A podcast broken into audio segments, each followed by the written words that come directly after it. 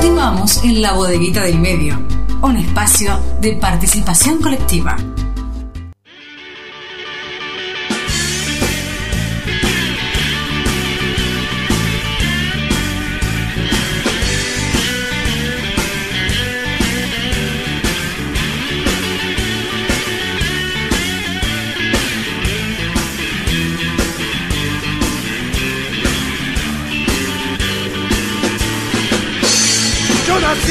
Rosario, crecí en las quebradas del sur. Mi vieja y mi viejo no me decían parara con el blues.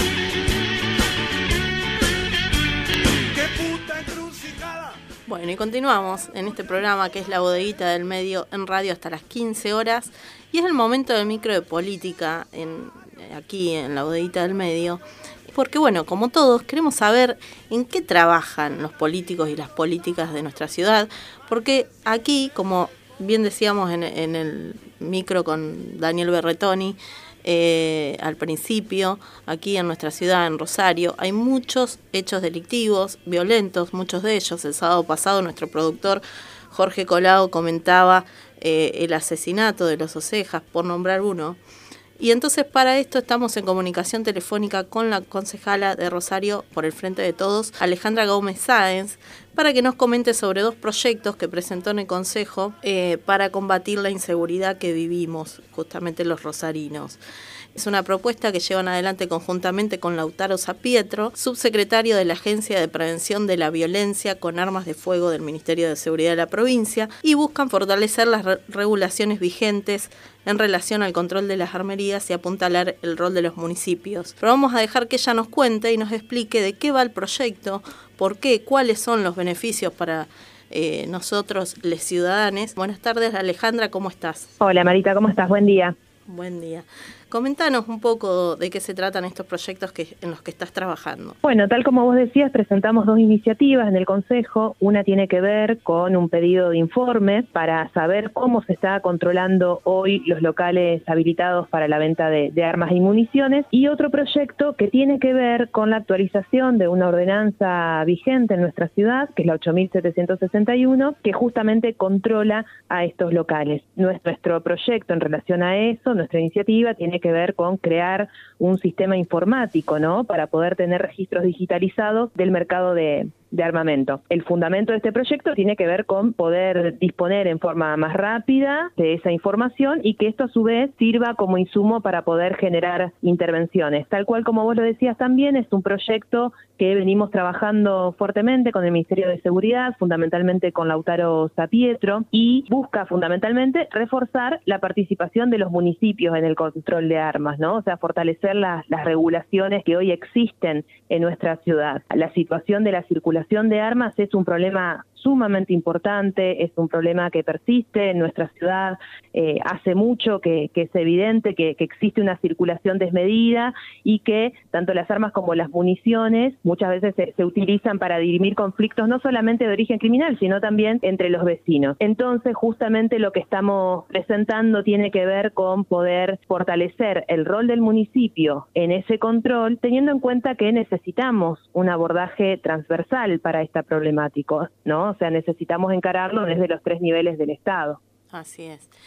¿Vos considerás que esto sería suficiente para paliar la inseguridad? Por supuesto que no es suficiente. La situación de inseguridad en nuestra ciudad es una problemática sumamente compleja. Lo que buscamos con este proyecto tiene que ver con aportar justamente a la solución. Por eso decía de que es necesario que, los que lo encaremos desde los tres niveles del Estado, por la complejidad que tiene, que haya una fuerte articulación entre los tres niveles del Estado y que sí, en este caso, fortalezcamos el rol del municipio en relación a esto. Esta, por supuesto, esta modificación de la ordenanza apunta a una ordenanza que aborda los locales que están habilitados. Ahora, no sabemos cuánto de eso se pone a circular luego en, el circuito clandestino, digamos. Entonces, por eso nos parecía importante que, que, esa información exista, no solamente de cómo se está controlando hoy, sino también poder tener esa información digitalizada para poder hacer un seguimiento. Y de ahí sí poder pensar eh, posibles intervenciones en relación a eso. Bueno, la verdad que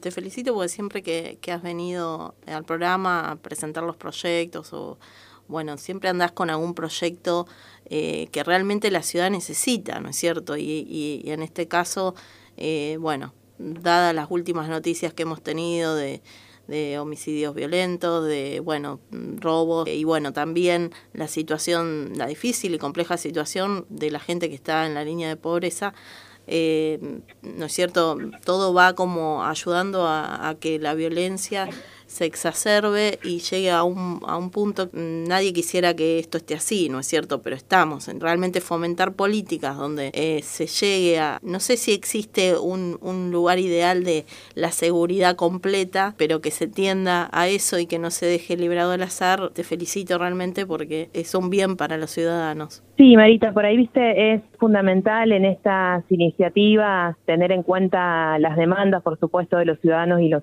y las ciudadanas de nuestra ciudad, ¿no?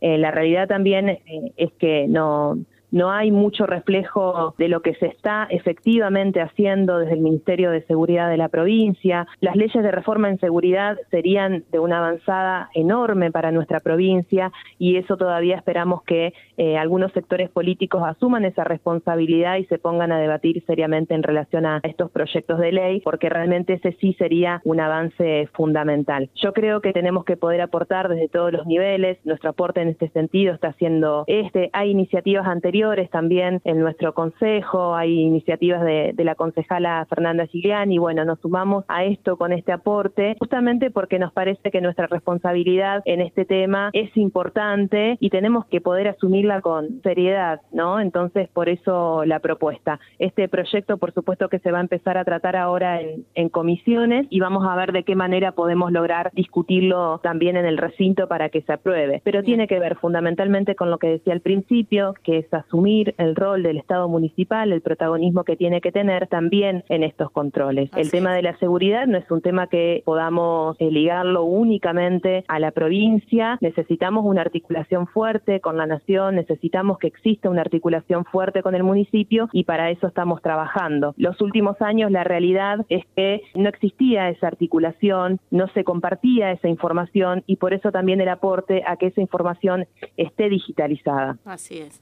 Sí, además, bueno, ya mm, hoy por hoy eh, todo tiende a digitalizarse, así que que esto no esté digitalizado realmente bueno, es un avance también en ese sentido. Exactamente, sí, lo importante ahí es poder tener una trazabilidad, ¿viste? O sea, poder hacer un seguimiento de, de, estas ventas, de la, cantidad de municiones que se venden y justamente poder a partir de, de esa información pensar nuevas intervenciones. Así es. Bueno, Alejandra, nos escuchamos en un próximo micro eh, aquí en la bodeguita del medio. Te agradezco la comunicación. Bueno, gracias a ustedes, Marita. Te felicito por estar ahí al frente de, Hoy me del micrófono, poniéndole eh, el entusiasmo que, sé que tenés también para la producción del programa. Así que un abrazo grande a todos ahí y a Jorge, por supuesto, que, que hoy no está. Bueno, muchas gracias. Buen fin de. Igualmente. Seguimos en la bodeguita del medio. Pasó por este programa Alejandra Gómez Sáenz, concejala de Rosario por el Frente de Todos, con eh, los proyectos para seguir la trazabilidad de las armas en Rosario y combatir la violencia. Nos vamos a la música. Buena suerte, Patagonia Rebelde. Un pueblo que sufre, herida caliente, nace el niño que no calla la voz. La bodeguita del medio.